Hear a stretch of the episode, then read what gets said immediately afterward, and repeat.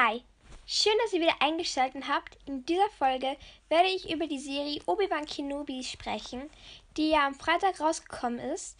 Und ja, also ich werde heute anfangen zu beschreiben. Wahrscheinlich kommt heute noch Part 2, 3 oder 4 raus. Kommt drauf an, wie weit ich komme. Also ich will jetzt nicht über 10, 20 Minuten raus, aber ich werde versuchen, sehr detailliert anzufangen. Also, let's go. Als erstes sieht man, wie Anakin abgeholt wird. Dann kommt das Podrennen. Dann geht Qui-Gon Jinn mit Obi-Wan Kenobi zu dem zum Jedi-Rat und dann stirbt Qui-Gon. Dann wechselt die Szene zu, zu dem Naboo-Fest, wo Anakin und Obi-Wan stehen. Anakin ist noch jung, so ungefähr 10, 11. Sie stehen dort und gucken zu. Es ist auch das Ende des ersten Teils. Ich glaube, danach sieht man Anakin ganz kurz in groß, also im dritten Teil. Und dann sieht man ihn im, wie im zweiten Teil äh, diesen, das fliegende Shuttle-Pferd in Coruscant, wie sie auf versuchen, den Kopfgeldjäger, also die Attentat auf einer Padme zu verhindern. Die nächste Szene wechselt dann auf Anakin, der mit Padme spricht.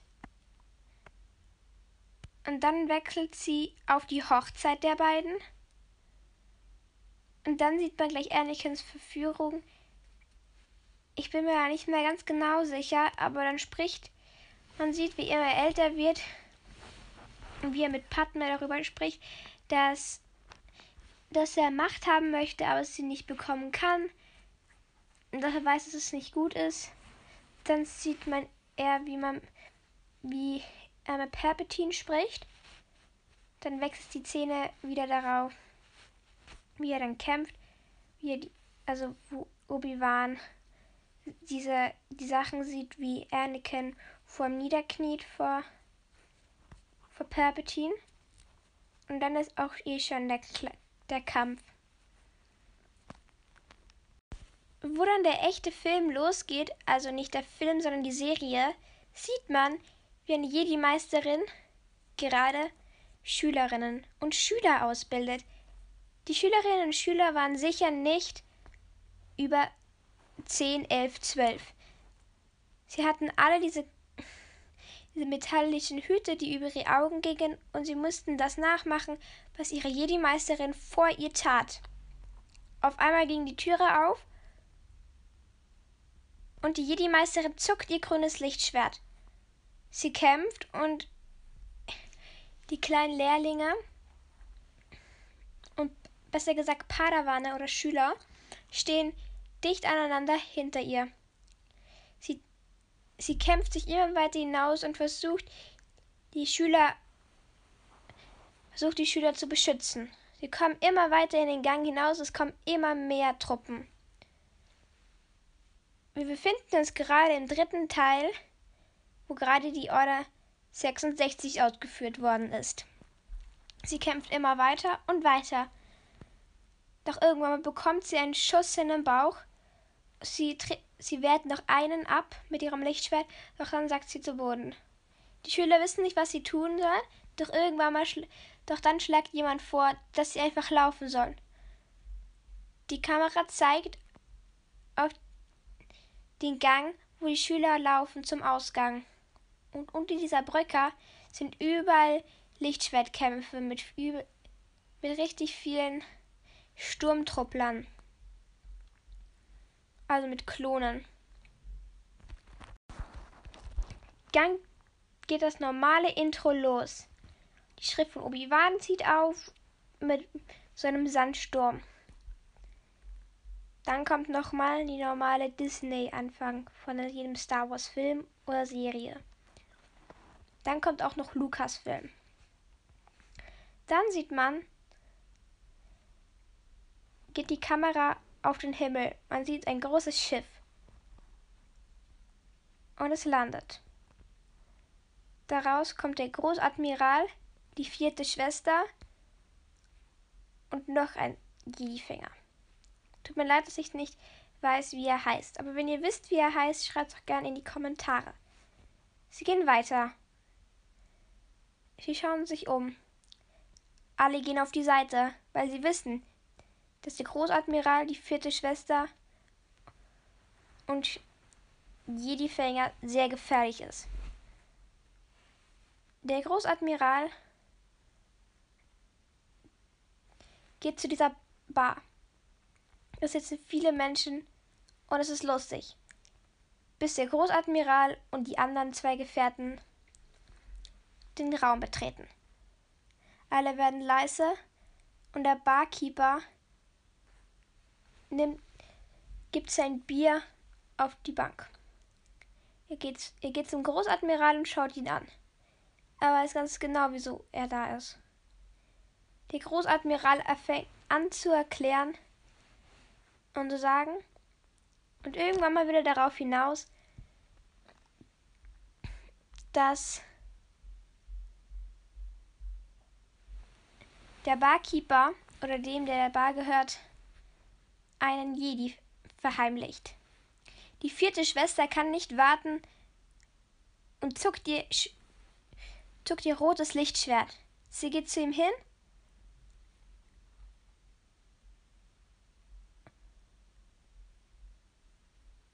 dann passiert nichts. Sie kann sich noch zurückhalten, der andere hält ihre Hand und sie gibt ihr Lichtschwert zurück. Der Großadmiral redet immer, immer weiter. Dann auf einmal zuckt sie ein Messer und wirft es hin. Auf einmal ist die Hand eines Jedis in der. Weil auf einmal tut das Messer vor seinen Augen des Barkeepers schweben. Der Großadmiral schaut in die Richtung des Jedis. Die Jedi steht auf. Die vierte Schwester kommt und, und tut sein Lichtschwert ganz nah an den Ärmel seiner Tunika. Es ist schon richtig angerostet. Es tut weh und er schreit ein bisschen auf. Der Großadmiral schaut, sie, schaut die vierte Schwester misstrauisch an. Und in diesem Augenblick lauft ähm, der Jedi los und kann sich in Sicherheit bringen. Der Großadmiral kann das Thema wechseln und jetzt regt er sich auf darüber, dass der Jedi wieder weg sei und dass ihn nur an Obi-Wan Kenobi dachte und dass die sowieso seit zehn Jahren gesucht haben, ihn aber nicht gefunden haben. Übrigens zu dieser Handlung. Es spielt zehn Jahre nach dem, wo Obi-Wan die Kinder zu Owen Lars gebracht hat, also Luke zu Owen Lars und Leia zu Organa, also zu der Familie Organa.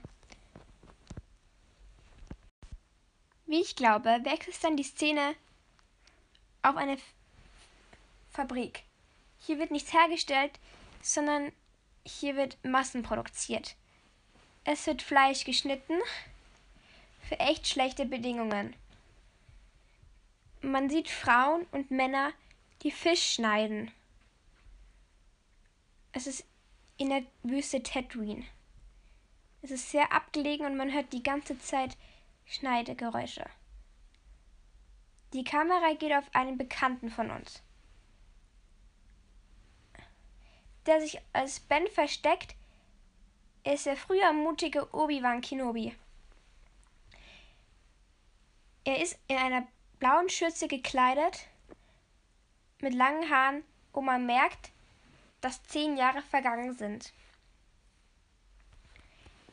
Er schneidet gerade Fisch und dann schneidet er ein kleines Stückchen ab, wickelt es in ein Tuch und gibt es unter seine Schürze, sodass es niemand sehen kann.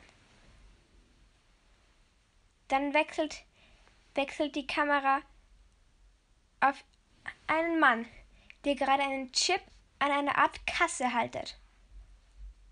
Es macht Piep und auf einmal bekommt er Geld. Der Mann sagt, das, das, das ist das. Das ist doppelt so wenig. Ich habe Familie. Der Arbeitsgeber schaut, scheint nicht sehr begeistert. Er rammt ihn in den Bauch. Der Mann stöhnt und geht weg. Man merkt den Blick von Obi-Wan, dass er nicht begeistert ist von seinem Arbeitgeber. Aber was sollte er machen?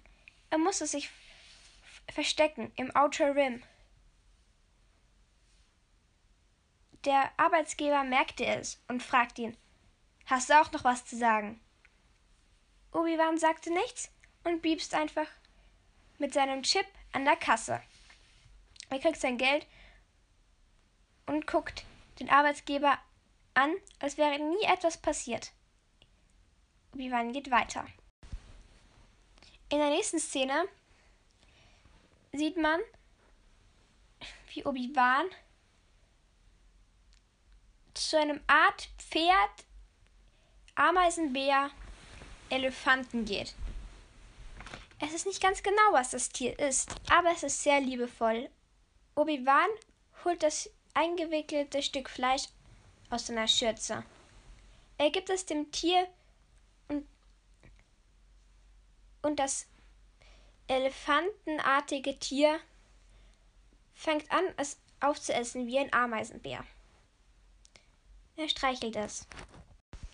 Das war der erste Part, also der erste Teil von Obi-Wan Kenobi-Serie, äh, Folge 1. Ich hoffe, es hat euch gefallen. Ciao, bis zum nächsten Mal. Heute kommt wahrscheinlich noch eine Folge raus.